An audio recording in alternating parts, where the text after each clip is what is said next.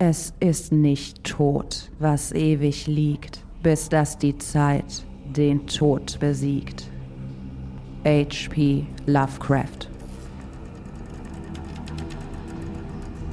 Willkommen beim DLG Radio, dem Podcast der Deutschen Lovecraft Gesellschaft. Hallo und herzlich willkommen zur nächsten Ausgabe des DLG Radios. Wir haben heute wieder ein Tagenfragment für euch äh, im Gepäck, nämlich Der Tod in Venedig. Und zu Gast haben der Volker, der heute da ist. Hallihallo. Und ich, die Julia, nämlich den Moritz Honert, den Autoren von Der Tod in Venedig. Hallo, Moritz. Hallo. Schön, dass du heute hier bist.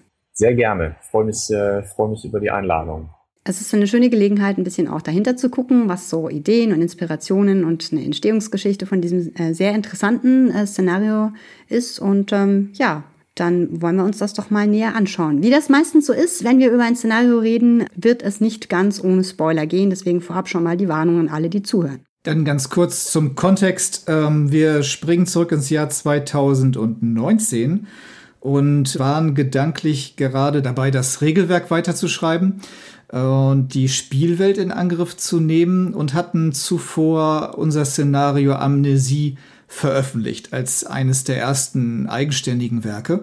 Und äh, die Arbeit mit den betreffenden Personen dort äh, ging dann munter weiter, so dass wir unter anderem unseren Layouter Frank gewinnen konnten, auch ähm, den Tod zu machen, sowie die Jeannette für die Illustration gewinnen konnten. Und ähm, ich weiß noch, dass ich glaube, Julia kam damals mit der Botschaft an, das Szenario von dir, Moritz, dass wir das machen könnten. Und äh, dass es eben ein, ein 1 zu 1 oder beziehungsweise zwei Spieler, Spielerinnen und ein Spielleiter-Szenario war, was total ungewöhnlich war, aber irgendwie ja auch in unsere ganz, in unser ganz ungewöhnliches Portfolio passte. Magst du vielleicht mal Zwei gegen zwei, genau. Ja, genau. Magst du vielleicht mal kurz äh, erzählen, wie du überhaupt zu dieser Idee gekommen bist? Ähm, die Idee zu dem Szenario oder die Idee zu dem, zu dem Aufbau? Ich kann ja mal mit der Idee zu dem Szenario anfangen, weil der Aufbau oder wie man das leitet, sich daraus ja dann speist. Das Spiel, wie der Titel sagt, in Venedig. Ich war öfter schon in der Stadt, weil ich immer zu dieser Kunstbiennale gefahren bin, alle zwei Jahre und fand die Idee, was in dieser Stadt zu machen, immer ganz reizvoll, weil die ja doch so ein bisschen, bisschen morbiden Charme hat, wenn man im, im Herbst ist, der Nebel da auf den Kanälen und so, die übrigens nie so stinken, wie man das immer gehört hat. Ähm, auf jeden Fall bin ich einmal, als ich da war, über diese alte Legende gestolpert. Es gibt ähm, eine Vaporetto-Station, die ist noch benannt nach ähm, der Viva, Riva de Biasio heißt die. Und äh, Biasio war ein Metzger im 15. Jahrhundert und die Legende geht folgendermaßen, dass der eine Taverne betrieben hat, berühmt für ihre Fleischspeisen und eines Tages hat irgendein Arbeiter in seiner Suppenschüssel einen kleinen Knochen gefunden. Einen menschlichen Knochen. Dann soll die Polizei die Küche gestürmt haben und darin die Überreste von unzähligen verschwundenen Kindern gefunden haben. Biasio wurde dann auf den Markusplatz geschleift und ihm wurden äh, erst die Hände und dann der Kopf abgeschlagen.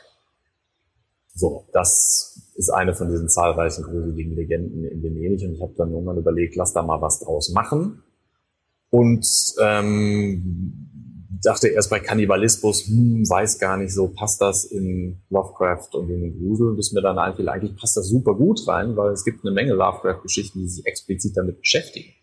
Das, wie heißt das, das Bild im Haus gibt es, und es gibt dieses Kult de Ghoul, dieses Buch. Also das findet ja an vielen Stellen statt und habe gesagt, mach dann einfach mal. Und hatte dann die, die Idee, sollte schon was relativ Kurzes werden für, für ähm, eine Convention. Also irgendwas, was man so in anderthalb, zwei Stunden locker durchbringen kann.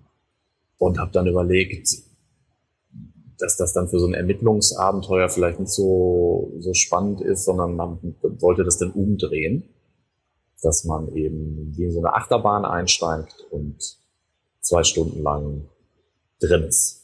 Da muss ich einmal kurz einhaken, denn auch das gehört noch zu diesem Szenario dazu. Da kann ich mich auch noch gut dran erinnern. Der Inhalt, genau das, was du gerade sagtest, das Thema. Ähm, zu der Zeit haben wir uns im Verein auch stark und intensiv mit, äh, mit Wertekompassen und, und äh, Leitfäden äh, befasst. Und dann kam Julia, wie gesagt, mit diesem dieser Kunde und äh, nach der Synopsis war irgendwie klar, ouch, das ist schon ein hartes Thema, ähm, was, was dort transportiert oder thematisiert wird. Ähm, und ich, ich weiß noch, dass wir auch tatsächlich intensiv darüber diskutiert haben, äh, ob man das so machen kann äh, oder tatsächlich noch irgendwas rausbauen sollte oder ob es grundsätzlich überhaupt passt. Und naja, das Ergebnis, wie man ja lesen kann, ist, dass, dass wir es gemacht haben und ähm, dass es, ich glaube, es gab nur eine einzige kleinere Mini-Anpassung im, im, im Detail oder in einer Beschreibung, aber ansonsten ist es, glaube ich, so auch ganz, ganz durchgegangen, oder Julia?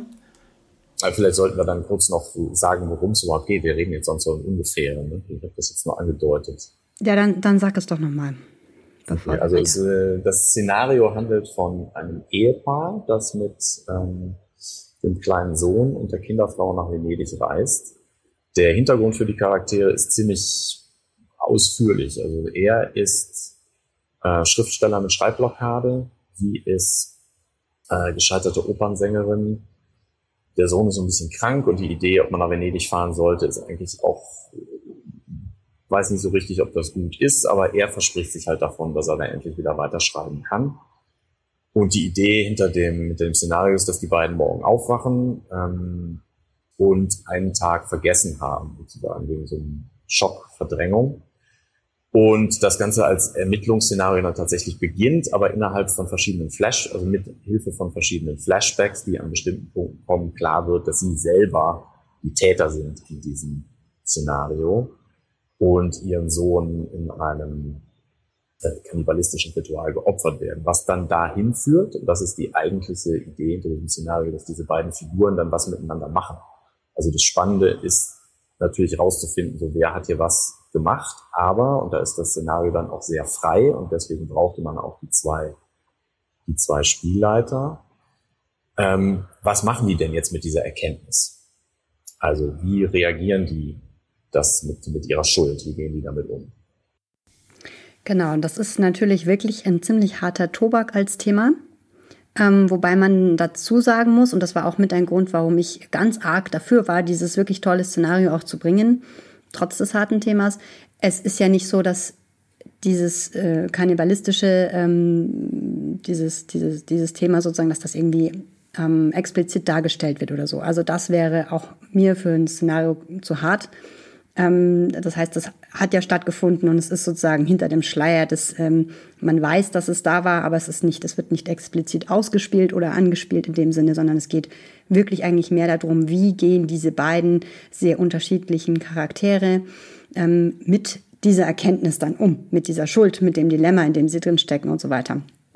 Das ist das eigentlich Spannende an dem Szenario, finde ich. Und ähm, ich bin ja immer der Meinung, da halte ich auch nicht mit hinterm Werk, dass ich denke, wir spielen Horror und dann darf es auch mal ein bisschen härter zugehen, wenn alle am Tisch natürlich wissen, worauf sie sich einlassen und äh, damit einverstanden sind. Das ist immer die Voraussetzung natürlich. Ja, ist hier natürlich schwierig, weil wenn man das irgendjemand vorher sagt, worum es geht, macht man halt das Szenario kaputt. Das geht nicht. Also ich, ich habe natürlich haben wir damals auch darüber diskutiert, wie viel geht, wie viel geht nicht. Ähm, du sagst selber, also explizit geschildert wird das hier nicht in diesem Szenario. Da sind Lovecrafts Geschichten, also wie die Ratten im Gemäuer, sind wesentlich detaillierter in ihrer Beschreibung. Ähm, ähm, aber ich, wie gesagt, ich habe das bestimmt inzwischen acht, neun, zehn Mal geleitet. Äh, einmal mit einer hochschwangeren Frau. Es ist niemand traumatisiert daraus gekommen bis jetzt. Aber wie gesagt, man muss schon wissen, worauf man sich da einlässt. Also es muss schon ein gegenseitiges Vertrauensverhältnis da sein. Dafür steht, ja, dafür, dafür steht ja dein Name auch mittlerweile auf dem Cover, genau, bei unseren Szenarien. Ähm, klar, ich meine, man kann nicht sagen explizit direkt vorher, worum es geht, aber man kann natürlich sagen, dass es ein hartes Thema ist oder dass es mit Kindern zu tun hat und so. Das kann man ja tun. Also ich habe es ähm, einmal geleitet für ganz liebe Freunde ähm, und äh, die waren sehr begeistert. Mh, mm, und ähm, das hat sehr gut funktioniert. Und war sehr, ja, sehr spannend. Hast du es alleine geleitet oder auch mit zwei? Ich habe es alleine geleitet, genau. Das sollte man vielleicht auch mal sagen ähm, an alle da draußen, die vielleicht Angst haben, wenn sie hören, oh Gott, ähm, zwei Spielende und äh, äh zwei Spielleitungen. Also es geht auch mit einer SL. Man muss nur bei den Flashbacks ist es halt so, dass äh, die Charaktere Informationen bekommen, die man ihnen am besten so ein bisschen ins Ohr flüstert oder wo man so ein bisschen eine, eine räumliche Distanz schafft, dass die nicht das mithören, was der andere erzählt bekommt oder die andere erzählt bekommt. Und deswegen bieten sich natürlich zwei Spielleitungen an, aber das geht mit einer auch. Genau, aber da muss ich nochmal sagen, ich habe das, ähm, also das Grundkonzept stand, die Nadja. Also Nadja Quaranta, von der der Club der Witwen ist. Ähm. Genau, mit der habe ich das so ein bisschen durchgekaut am Anfang, so ähm, die Charaktere, wie gesagt, also diese Vorstellung, sie hatte eine echt gute, gute Anmerkung, von denen ich dann auch viele eingearbeitet habe und mit der habe ich das bis jetzt tatsächlich immer zusammengeleitet, weil diese Flashbacks im Idealfall parallel passieren. Und dann teilen wir uns das auf. Einer ähm, macht das mit dem einen Spielenden und der andere mit den anderen. Sonst muss man sich natürlich einfach, muss man separieren. Muss der eine in die eine Ecke und darf da nicht zuhören oder eine Kopfhörer auf dem Kopf. Zu zweit ist es einfach eine andere, andere Dynamik und es macht es ein bisschen was Besonderes.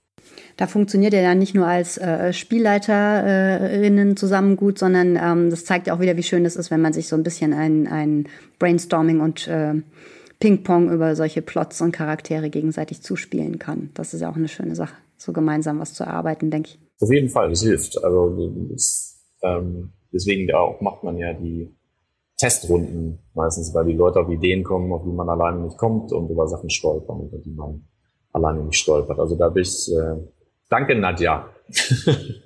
ja, ansonsten lässt sich natürlich noch sagen, das Szenario selbst ist circa 30 Seiten dick, 30 Seiten groß, äh, folgt zu unserem anfänglichen Stil eines leicht luftigen Layouts. Ähm, die Handouts selbst sind noch von Mark gemacht worden und ähm, ja, Dokumente, die man austeilen kann, paar, paar Rahmendaten, aber auch insbesondere eine ganz schöne Karte von Venedig zur Orientierung äh, findet sich dort aus entsprechender Zeit. Und äh, eine kurze Anekdote noch, wir hatten Jeannette mit dem äh, Anfertigen eines Coverbildes äh, ja beauftragt sozusagen. Und dieses Bild findet sich auf der Seite 23 und nicht auf dem Cover, weil später, wie das immer mal so ist, ähm, wir irgendwie die, der Meinung waren, dass das so auf dem Cover irgendwie nicht richtig zur Geltung kommt. Aber es zeigt eine ganz entscheidende Szene im, im, äh, im Spiel. Und ähm, ja, wenn man das Szenario kennt und dieses Bild dazu sieht, dann kann man sich ganz gut vorstellen, wie, wie die beiden Personen am Tisch dann auch dort so sitzen. Das wäre dann auch nochmal ein ganz witziges Prop eigentlich, was da vor ihnen auf dem Tisch steht. Auf dem Cover ist dann schlussendlich eine, ich glaube, ein Stockfoto gelandet, was aber nochmal stark verändert wurde und den Geist, also sehr dunkel, düster und zeigt halt die Kanäle von Venedig. Genau, wenn man noch zur Struktur noch ein paar Worte sagen mag, ähm, nach einem kleinen Einblick und Überblick, ähm, um was es eigentlich in dem Szenario geht, werden eben diese beiden Charaktere erst ausführlich vorgestellt. Ähm, und dann folgen sozusagen im, in verschiedenen Szenen, also insgesamt folgen zwölf Szenen, ähm, die auch durchaus mal kürzer sein können, so kurz und knackig, ähm, in denen eben die beiden Charaktere dann handeln. Also es folgt einer gewissen relativ stringenten Struktur, aus der man aber ausbrechen kann, wenn es sein muss, aber muss eigentlich gar nicht. In der Regel folgt das auch so inhaltlich folgen die Charaktere meistens auch einem gewissen äh, schlüssigen Vorgehen. Genau, und dann hast du ja schon gesagt, im Handouts und so weiter und die Karte gibt es natürlich dann ganz im Anhang. Genau, also die, der Aufbau ist schon, ich sagte das ja am Anfang so ein bisschen als Achterbahn, also man steigt halt ein und fährt durch, es passiert was und man ist in seinen Ermittlungen sehr frei. Das habe ich auch immer gemerkt, die Leute gehen dann eher erstmal dahin, eher dahin, die anderen kümmern sich um, äh, versuchen irgendwie selber erstmal loszugehen, die anderen versuchen sich Hilfe zu holen aus England, aus der Heimat und so. Es gibt auch noch andere Figuren im, im Kosmos drumherum, die man einbinden kann. Aber es, die, also wie gesagt, ist schon relativ eindeutig vorgegeben, wo das hingeht und das freie Spiel findet eher zwischen den Charakteren statt, in dem, wie sie mit diesen Erkenntnissen umgehen. Und auch das Ende ist so gehalten. Ich habe vier vorgegeben, klingt falsch. Also ich habe vier mögliche Ausgänge, wie sie denn damit umgehen. Und jedes führt dann auch zu einem anderen Epilog, aber jeder ist natürlich ein richtiger, eine richtige Lösung sozusagen dieses Szenarios. Wie würdest du den Tod in Venedig mittlerweile so in deiner Szenarienhistorie einordnen, so vom, vom Stellenwert her des Werkes, um mal eine ganz tiefschürfende Frage zu stellen? Wie ich das einordnen würde innerhalb meines, äh, was ist denn die Skala? Das ist eine gute Frage, aber du hast ja nicht nur ein peinlich peinliches Frühwerk, äh, Fingerübungen ja, zwischendurch. Ähm, nee, also ich habe ähm, es ist, glaube also von dem, was ich überhaupt so geschrieben habe, ist es, glaube ich, das kürzeste. Ähm, war ja auch mit Ansage, sollte es ja auch sein. Ich arbeite sonst sehr gern mit Handouts und ähm, die gibt's in diesem, diesem Szenario vergleichsweise wenig. Ähm, also ich mag das ganz gerne und ich, ich leite das auch immer noch sehr gerne, weil das durch dieses zwei gegen zwei eine sehr intime Stimmung aufbaut. Ähm, schwer zu sagen, wie, wie reiht sich das ein? Stell die Frage mal ein bisschen anders. Ich glaube, ist schon, also es ist klar geworden, dass du, ähm, ich glaube, es, du, du magst es immer noch, das ist doch schon mal, schon mal gut, ähm, oder das ist ja schon mal eine, eine Aussage auch für all die, die ähm, jetzt so mit dem Tod noch gar nicht in Berührung kamen, also mit dem Tod in Venedig noch gar nicht in Berührung kamen. Ähm, hätte ja auch sein können, dass du sagst, nein, tatsächlich Frühwerk und ähm, heute, heute sind die, die alle ganz anders, äh, meine Abenteuer, meine Szenarien. Ähm.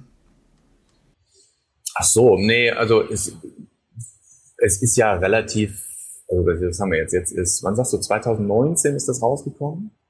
Ist ja nicht das erste, was ich geschrieben und veröffentlicht habe. Also ich habe wie alle angefangen, so mit 10, 11, 12, mit äh, damals AD&D Second Edition, nachdem man über die Spielbücher und Hero Quest so reingerutscht ist.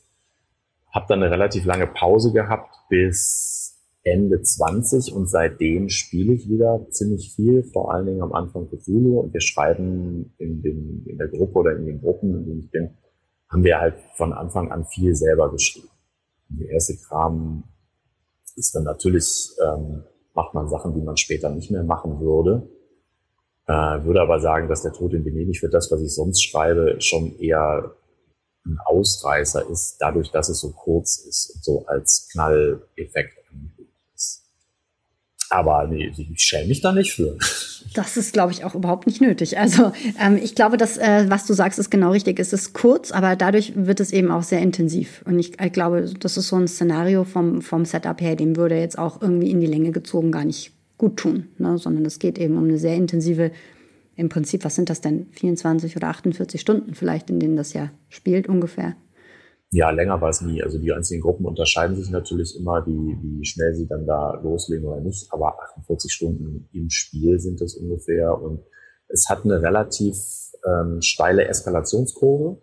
Also es fängt sehr ruhig an, ähm, hat dann zwischendurch auch immer mal wieder so Passagen, die eher getragen sind ähm, und diese Ausweglosigkeit sich dann so auch ein bisschen zeigt und diese Hilflosigkeit und diese beginnende, hm, was haben, was haben wir denn eigentlich damit zu tun, sich einschleicht.